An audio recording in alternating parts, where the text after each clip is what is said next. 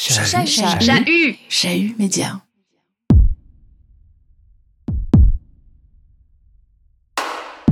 On voit l'étendue du projet. Le racisme, le colonialisme, euh, le capitalisme, toutes ces dimensions vont être euh, imbriquées dans une, espèce de moment dans les forces de projection dans lesquelles des économies vont se mettre en place, des relations, une forme de mondialisation avant l'heure, c'est une mondialisation à sa façon, et, donc les relations qui sont mises en place vont devoir avoir des logiques, des logiques de catégorie, des logiques de rationalité.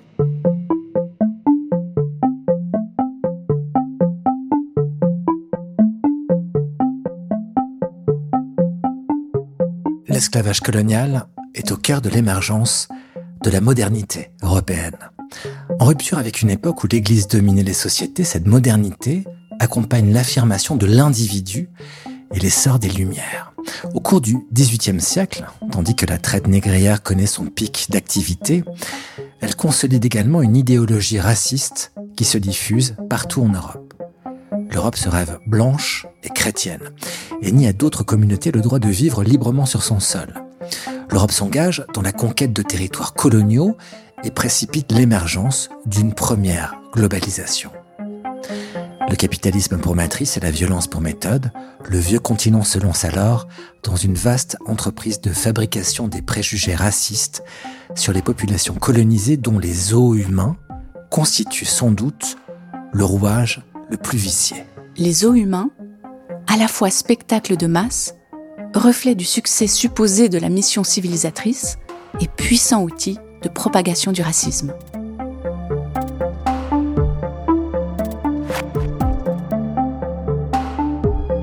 Décoloniser la ville, une série podcast Chahut Média, adaptée de l'étude Temps, espace, histoire, monument, héritage raciste et colonial dans l'espace public genevois par les professeurs Mohamed Mahmoud Ould Mohamedou et David Rodogno. Deuxième épisode Inventer le sauvage.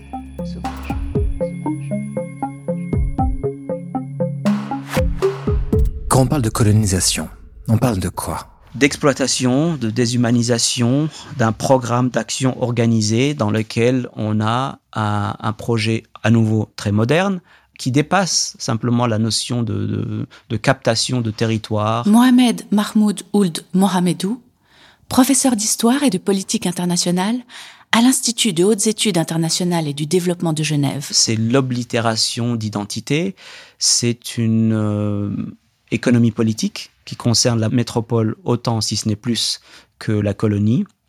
C'est l'impact à trois niveaux sur les colonies. Un, au niveau spatial. Des espaces sont créés, recréés, définis, euh, divisés. Cette division spatiale, cet impact sur cette, cette, dimension aura des conséquences sur tout ce qui va se passer dans la période postcoloniale. Tous les conflits qui vont se jouer en Afrique, au Moyen-Orient, en Asie, ailleurs, sont fondamentalement euh, déterminés par ça. Un impact socio-économique, c'est euh, le sang et la sueur de ces colonisés qui va bâtir ces métropoles, par ses retours. Et puis c'est aussi une dimension politique. C'est-à-dire, c'est vraiment la mise en place des relations internationales modernes qui subsistent jusqu'à aujourd'hui, dans lesquelles cette asymétrie naît à ce moment-là. le pic de l'expansion de l'activité coloniale, on la situe où? Quand? Deuxième moitié du 19e siècle. Et ça, beaucoup d'historiens s'accorderont à dire 1885, euh, la conférence de Berlin qui redessine toutes les frontières du continent africain, etc. David Rodogno, professeur d'histoire et de politique internationale à l'Institut de hautes études internationales et du développement de Genève. Je suis pas très d'accord parce que voilà, je, ça peut être euh, l'apex pour un certain territoire. Je pense au Congo, est-ce qu'il va suivre euh, à la fin du 19e siècle euh, dans cette nouvelle colonie belge, mais ça peut ne pas être le cas pour, je sais pas, l'Afrique orientale ou d'autres espaces, y compris l'Amérique latine. L'étendue, on peut remonter de 1600 et on peut aller jusqu'à les années 1970. Hein, vraiment, c'est une expérience énorme dans l'histoire humaine.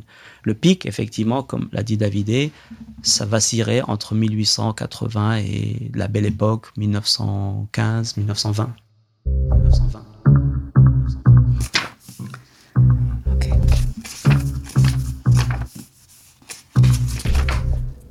Le colonialisme et l'impérialisme occidentaux se sont drapés classiquement d'une mission civilisatrice, entre guillemets, justifiée au nom d'un fardeau de l'homme blanc, selon la formule de l'écrivain britannique Rudyard Kipling, et de la civilisation européenne, encore entre guillemets. Le colonialisme a fondamentalement constitué un système d'action et de pensée.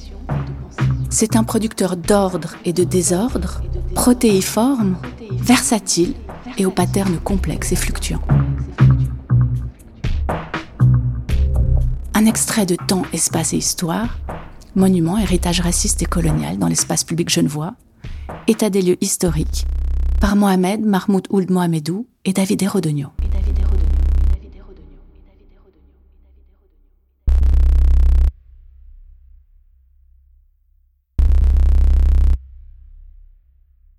Alors la naissance des zoos humains, c'est une c'est une longue histoire parce que donc on, on appelle les zoos humains les exhibitions d'hommes. Nicolas Bancel, historien, professeur ordinaire à la faculté des sciences sociales et politiques de l'université de Lausanne. C'est un phénomène qui va apparaître dès le premier tiers du 19e siècle puisque on a ce fameux épisode qui est bien connu, il a fait l'objet d'un film euh, de la Vénus autantote, euh, cette femme donc euh, euh, euh esclave, importée entre guillemets par un impresario britannique à Londres et qui va être présentée pour ses particularités physiologiques perçu comme extraordinaire, petite taille, euh, des fesses qu'on appelle calipiges, et puis surtout une fascination pour ce que les scientifiques appellent alors le tablier au tantôt. Alors qu'est-ce que c'est que le tablier au tantôt Ce serait euh, des lèvres euh, vaginales particulièrement étirées d'une vingtaine de centimètres. On en a plusieurs descriptions dans les, ouvrages d'anatomie des peuples à la fin du, du XVIIIe siècle et au début du XIXe siècle, et les savants veulent vérifier évidemment si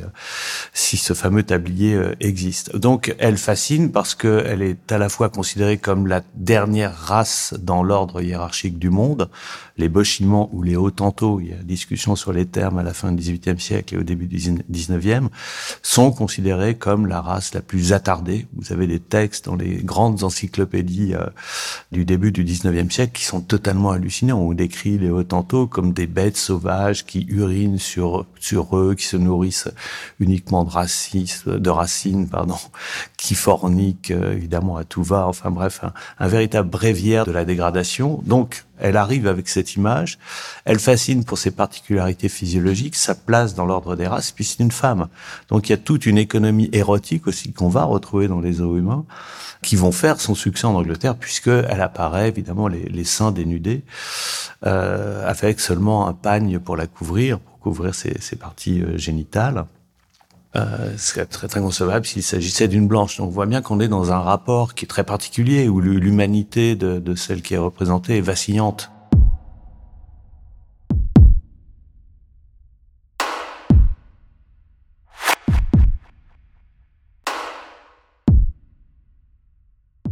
C'est assurément dans la forme et le grand développement des mâchoires que l'on trouve le plus de ressemblance entre cette autantote et l'orang-outan. Extrait de Vénus Noire, un film d'Abdelatif Keshish, sorti en 2010.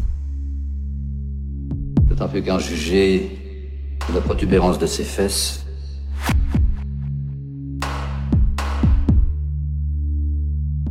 est-ce que vos fesses,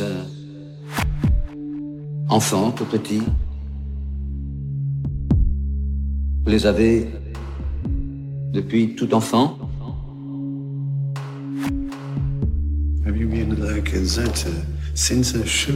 Surtout si toutes les femmes de sa tribu sont comme elle. A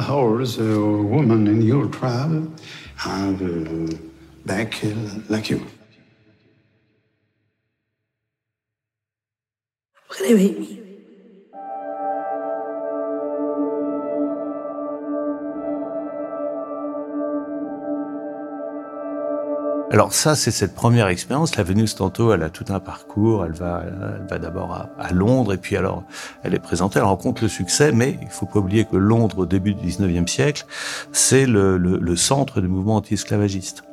Et ce spectacle choque euh, les ligues anti-esclavagistes et les ligues morales également, parce qu'il y a quand même cette question de nudité qui apparaît un peu, euh, un peu obscène. Nicolas Bancel. Qui vont en fait euh, assigner le Hendrik Caesar, donc l'impresario de, de la Vénus Tantote, à un procès à un procès où on lui reproche justement l'exploitation de cette femme esclave, puisque l'esclavage, s'il est autorisé dans l'Empire britannique, il est interdit sur le sol britannique la, la Vénus centrale va témoigner en fait en faveur de son maître en disant que tout va bien, euh, qu'elle est normalement payée, nourrie, logée, etc. Alors évidemment, on peut se douter que c'est sous l'injonction de, de, son de son impresario, puisque, euh, comme on le sait, à 27 ans, elle mourra alcoolique. Euh.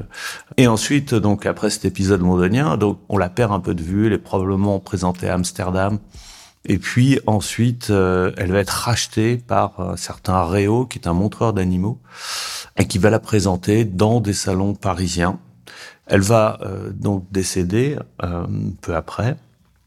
Les, les, savants du, du Muséum d'histoire naturelle, mais aussi de ce qui va bientôt devenir l'école d'anthropologie de Paris, Geoffroy Saint-Hilaire en particulier, et puis évidemment Georges Cuvier, hein, qui est une sommité médicale, euh, fondateur de l'anatomie comparée, euh, euh, vont s'emparer du corps, enfin le racheter à Réau et pouvoir le disséquer. Et cette, cette dissection est très importante aussi dans le, la sédimentation du statut racial de la Vénus tantote, puisqu'elle est déclarée par Cuvier comme étant l'être le plus proche du singe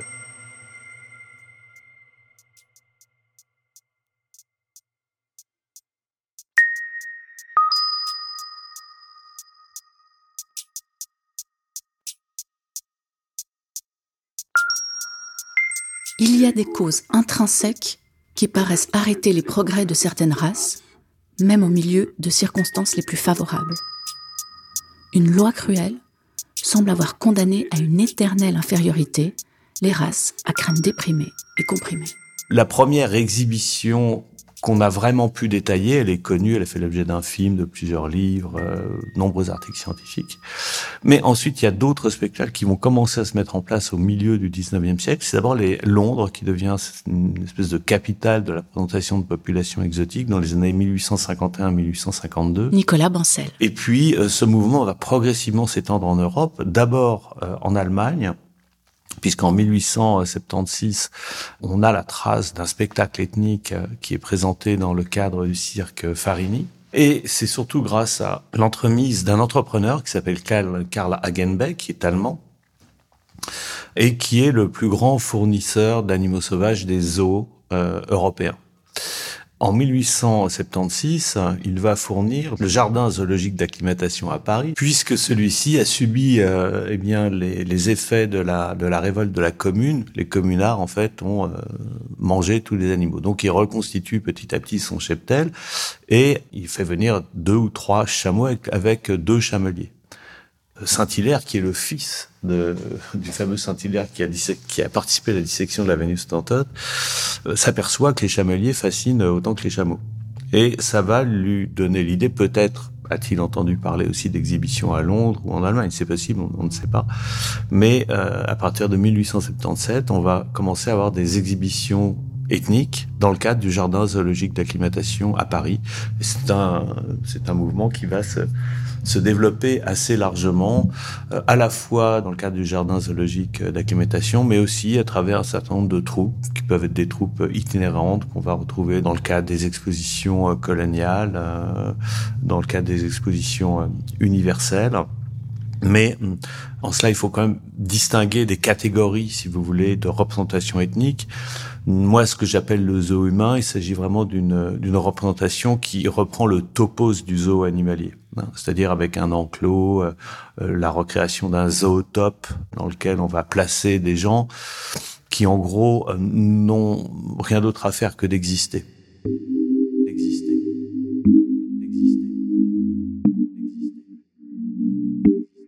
On, ne peut que être outré, choqué par tout ce que vous dites, et en même temps on a un sentiment de choses normales, de divertissement pour la population. Euh, je m'interroge sur les, les réactions déjà à l'époque, est-ce qu'il y en avait déjà? C'est du entertainment. C'est du business. Il y a, il y a beaucoup d'historiens qui ont écrit euh, sur ce sujet. Il y a des familles entières hein, qui euh, vivent de ce business, euh, qui mettent en place ces zoos humains. David Erotonio. Et qui se déplacent de ville en ville dans toute l'Europe, etc. Donc ça ne choque visiblement pas beaucoup de monde. Les réactions existent dans des cercles, dans des cercles bien définis qui n'ont pas un poids politique ni euh, même culturel, puisque c'est dans la normalité des choses et il n'y a pas énormément de monde, hein, que ce soit à droite ou à gauche sur le spectre politique, qui conteste euh, cette hiérarchie où euh, ces êtres humains, euh, bah, par exemple certaines populations comme les pygmées, qui sont stigmatisées au plus haut point, pour justement démontrer l'infériorité et l'animalisation ou ces enfants qui devront être civilisés. Si l'altérité est créée, si elle est commercialisée, on arrive dans une logique d'entertainment. Mohamed Mahmoud Ould Mohamedou. Dans une logique capitaliste, on consomme l'autre, on l'observe, il est présenté comme une uh, commodity, une chose. Ils sont dans souvent euh, dans les expositions universelles, dans les foires. L'exposition universelle marque l'apex d'une civilisation donnée, l'exposition de Paris et beaucoup d'autres. Et l'exposition universelle, c'est une forme de présentation de succès, effectivement, des réalisations, et donc de, faire le parcours et d'aboutir effectivement dans un coin dans lequel on aurait ceci présenté, c'est une forme de de reflet de la mission civilisatrice, euh, effectivement, qui aurait eu un succès dans lequel on présente euh, ces populations.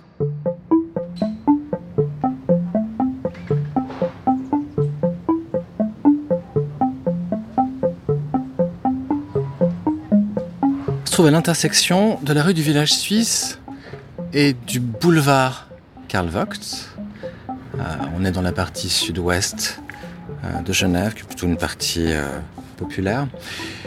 Et en passant dans cette rue, rue du Village Suisse, on peut pas imaginer en fait que ce nom pose problème, en tout cas qui dissimule une histoire bien moins glorieuse que simplement la glorification du très joli et typique village suisse. Aline Zuber oui, alors, euh, la Village Suisse, elle renvoie en fait à un événement qui date de 1896. Cet événement, c'était euh, la seconde exposition euh, nationale suisse. Aline Zuber, assistante de recherche, études, temps, espace, histoire. En fait, c'était des grandes expositions à ciel ouvert. Le but, c'était de montrer, de mettre en valeur les progrès de la nation. Donc, on avait, il y avait des espaces où on montrait des inventions, des machines, etc. Et pour faire contraster justement ce, progrès, eh bien, il y avait aussi l'idée de montrer en fait au public des sociétés qu'on considérait comme primitives. Donc en l'occurrence, le village suisse, c'était un village suisse reconstruit, donc stéréotypé. On exhibait des paysans que venaient voir les bourgeois genevois en soi. Exactement, c'était ça. Il y avait vraiment l'idée en fait de montrer le paysan suisse dans toute son authenticité entre guillemets, donc euh, de reconstruire en fait la, tradition et l'authenticité suisse. À côté de ce village suisse, eh bien, il y avait le village noir qui lui était également un, de ces espèces de zoos humains, comme on les appelle aujourd'hui, où euh, on avait fait venir en fait une, euh, troupe de 200 personnes, pour la plupart euh, originaires du, du, Sénégal.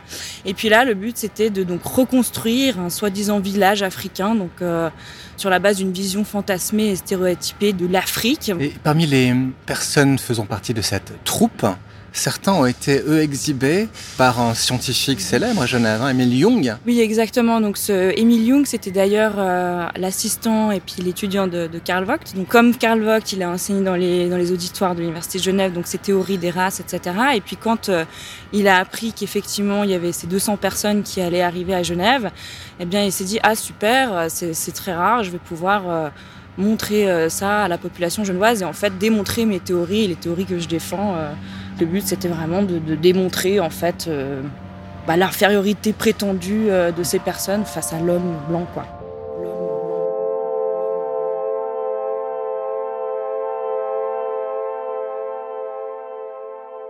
La première exposition, il s'agit de Nubiens, si ma mémoire est bonne, en 1877. On voit des Nubiens qui sont dans un enclos. Nicolas Bancel. Une famille avec de jeunes enfants. On a recréé un zootope, on a mis une case, et euh, les, les, spectateurs, on est entre les girafes et les lions, viennent voir en fait ce nouveau spectacle qui rencontre d'ailleurs un très grand succès. Et on sait que ça a été un grand succès pour le, le jardin zoologique d'acclimatation parce que le, la fréquentation du public a doublé d'une année sur l'autre. C'est-à-dire qu'entre 1876 et 1877, euh, la fréquentation a doublé et on sait qu'il s'agit de cette nouvelle exhibition qui attire un large public parce qu'il fallait payer quelques sous en plus, ce qui va évidemment encourager cette institution, mais aussi bien d'autres, à importer des troupes. Au départ, le recrutement de ces troupes dans les années 1870 est un peu obscur. Enfin, on, le sait, qu'il y a eu des, de quasi-raptes, mais ça va très vite disparaître. Euh, ça va très vite disparaître. Bientôt, vous aurez des contrats, des conditions, etc., d'engagement. Euh, et, et c'est imposé par les administrations coloniales, en fait parce que les administrations coloniales ne tolèrent pas en fait que des impresarios privés euh, s'emparent d'individus pour les présenter dans, dans, des spectacles. Et vous avez euh, plusieurs dizaines de troupes qui vont circuler en Europe. Et, ce qui est très intéressant euh, de comprendre également, c'est que c'est un mouvement qui est interconnecté sur le plan international. Qui n'est pas à proprement parler colonial, qui n'est pas un mouvement non plus strictement occidental puisque vous avez le Japon, il s'agit d'un mouvement des nations industrialisées qui sont dans une période de redéfinition de leur identité et qui puisent en fait le sens de cette identité dans le rapport qu'elles entretiennent aux autres.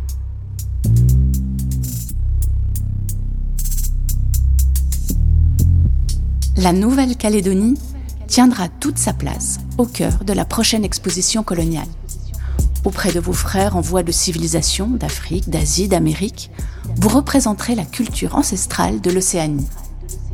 Vous montrerez par vos chants, vos danses, que coloniser, ce n'est pas seulement défricher la jungle, construire des quais, des usines, tracer des routes, c'est aussi gagner à la douceur humaine les cœurs farouches de la savane, de la forêt ou du désert.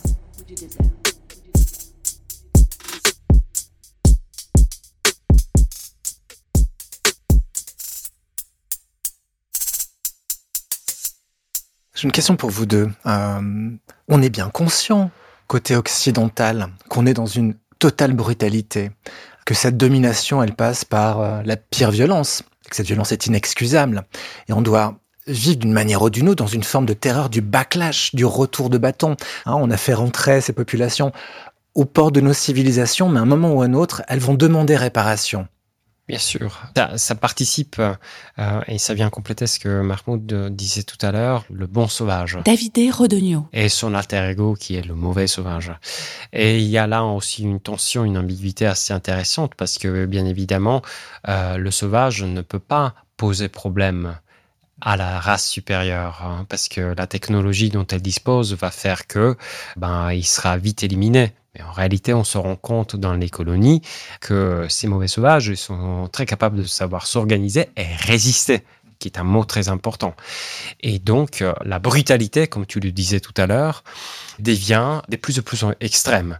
Et c'est justement à la fin du 19e siècle que tu as des exemples d'une férocité inouïe en Afrique euh, euh, occidentale, subsaharienne, euh, en Namibie avec les RRO qui sont exterminés par les, les militaires coloniaux euh, allemands qui ont pris possession de cette colonie il y a pas très longtemps, et ensuite la brutalité de la force publique, un, groupe euh, paramilitaire à la solde euh, des autorités belges en Congo, qui va exterminer de millions de personnes pour faire régner l'ordre. Donc cette brutalité extrême passe par la technologie, les camps de concentration, ils existent en plusieurs endroits dans le monde.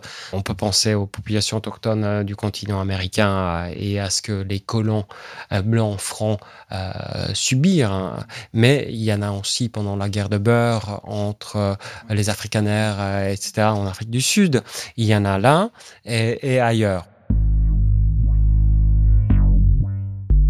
On a beaucoup exploré la grande presse illustrée de la fin du 19e siècle jusqu'à la Première Guerre mondiale. Nicolas Bancel. Les conquêtes euh, sont illustrées par des images euh, de sauvages, euh, d'une sauvagerie sans égale. Hein. C'est-à-dire, ils doivent être féroces, méchants, abominables, quasi inhumains, toujours en bande, en bande grouillante face au héros blanc qui, lui, combat avec, évidemment, ses, ses troupes de tirailleurs sénégalais qu'on a réussi à éduquer, quand on veut conquérir euh, une population, euh, par la violence, puisque c'est quand même le cas, on a tout intérêt à montrer que euh, elle le mérite et que finalement la violence de la conquête est justifiée par l'avenir que l'on veut promouvoir pour ces territoires. C'est tout le discours de la mission civilisatrice. Il y a un autre point qu'on n'a pas évoqué. Avec le nationalisme, il y a aussi l'éducation, l'éducation nationale et le rôle de la presse.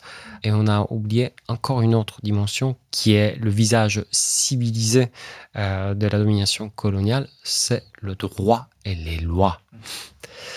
Et c'est à travers le droit et les lois que les populations locales sont totalement euh, discriminées et privées des droits fondamentaux.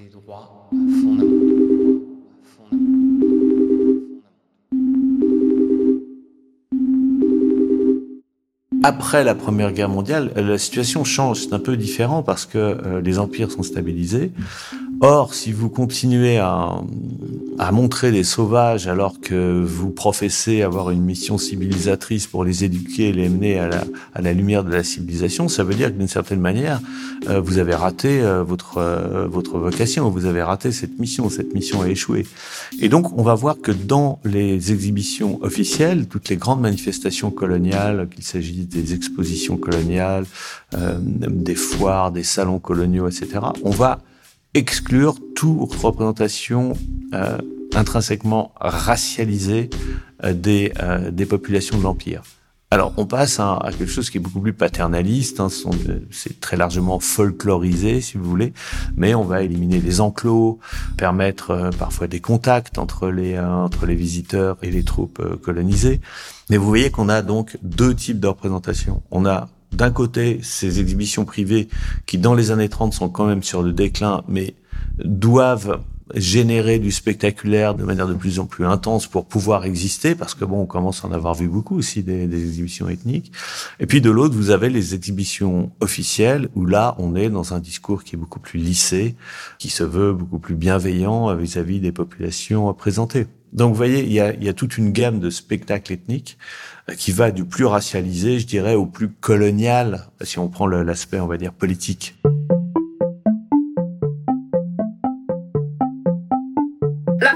De réparer une injustice de l'histoire. Les restes de la Vénus Autantote vont en effet être restitués à l'Afrique du Sud. La proposition de loi a été votée à l'unanimité aujourd'hui au Sénat. Cette jeune femme avait été exhibée comme un animal de foire en Grande-Bretagne et en France au 19e siècle. Sa dépouille mortelle était conservée jusqu'alors au musée de l'homme comme un objet de science. À l'aube de la Seconde Guerre mondiale, quand les os humains disparaissent finalement, les villes européennes ont vu pousser au cours des décennies qui ont précédé des monuments élevés à la gloire de personnalités de diverses importances, militaires et politiques, philanthropes ou scientifiques.